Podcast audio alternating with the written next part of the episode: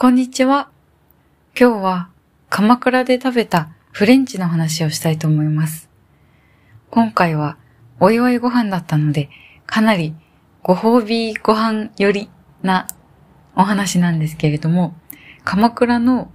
ミシェル中村さん、ミッシェル中村さんっていうお店で、結構鎌倉駅から割と徒歩で20分以上歩くのかな。本当に普通のビルの1階にある感じで、少しそこにお店があるって知らないとわかんないようなところだったんですけれども、お店の中に入るとすごく、なんだろうな、白を基調とした綺麗な店内で、いわゆるちょっとフレンチっていう感じのお店でした。で、私は夜のコース料理を食べたんですけれども、コース料理ってやっぱり楽しいですよね。なんか、すごく量の多いものがドーンって一回だけ出てくるよりも、個人的にはちょこちょこいろんなものが出てくるのがとっても好きなので、そういう意味でもすごく楽しかったです。ここのお店はメニューが、なんだろうな、あの、テーブルの上にいつも、いつも？というか置いてあるんですけど、私、これから来る料理のメニューを見ると、あ、次何が来るんだって分かっちゃうから、ちょっとサプライズ感が薄れるじゃないですか。だから基本、そんなになんかコースとかの時は、メニューはあまり見ないようにするんですけど、ここのコース料理は、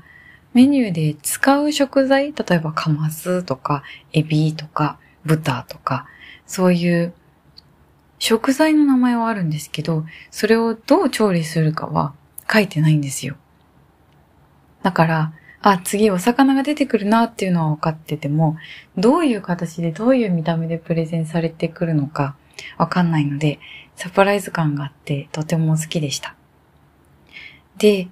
いろんな結構お魚料理が多いのかな。お魚料理とか野菜とかを使った料理が多いんですけど、個人的にはまあ、どれも、どれも美味しく、どれも印象に残ってるんですけど、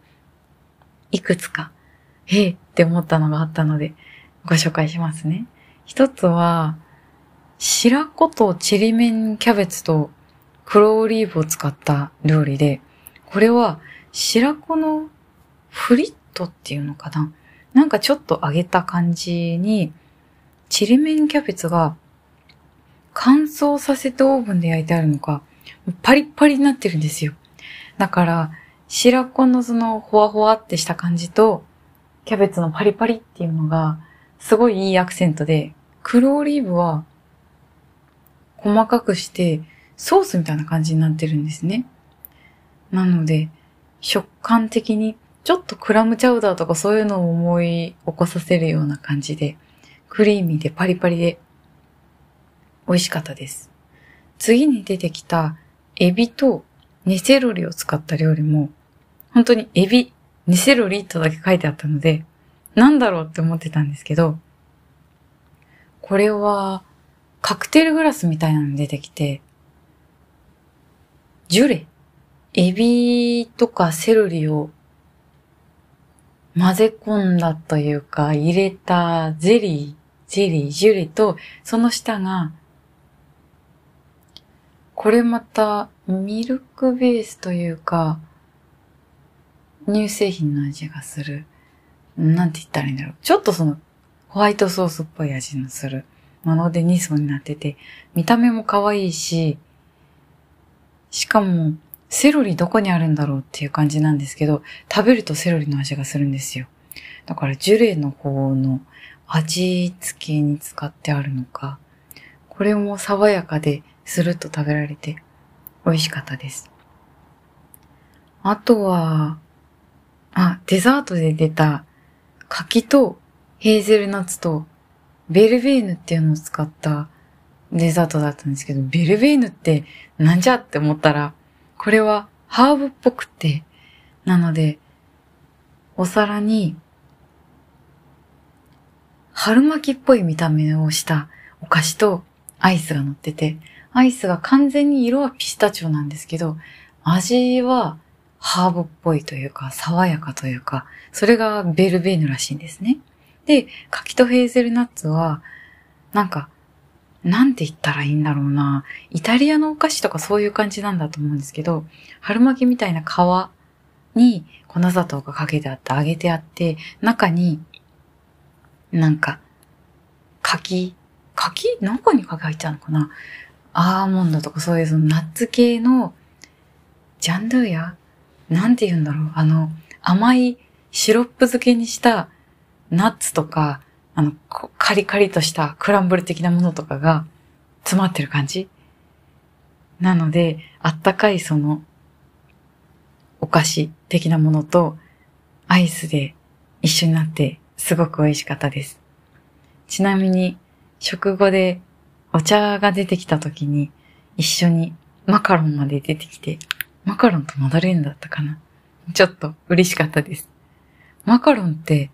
なんだかんだそんなに食べたことないんですけど、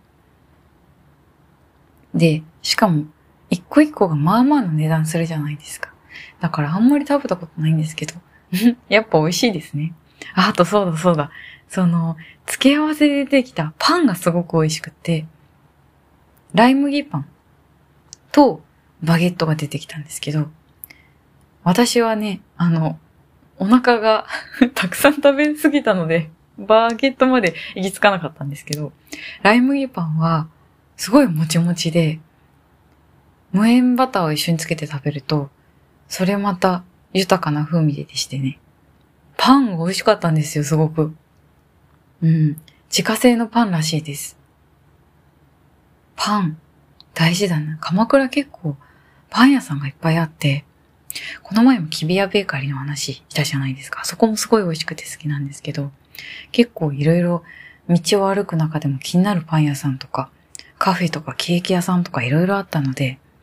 またちょっと探索してみたいなって思いました。ちなみに、その後お昼で食べたパニーノのお店が、これは鎌倉のハセ、大仏とかの近くにあるんですけど、それもすごく美味しかったので、またちょっと今度その話もしますね。そんな感じで、鎌倉は美味しいものがいっぱいでございました。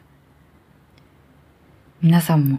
なんかここが美味しいよとかあったら、ぜひ教えてください。急にやっぱりぐっと冷え込んで、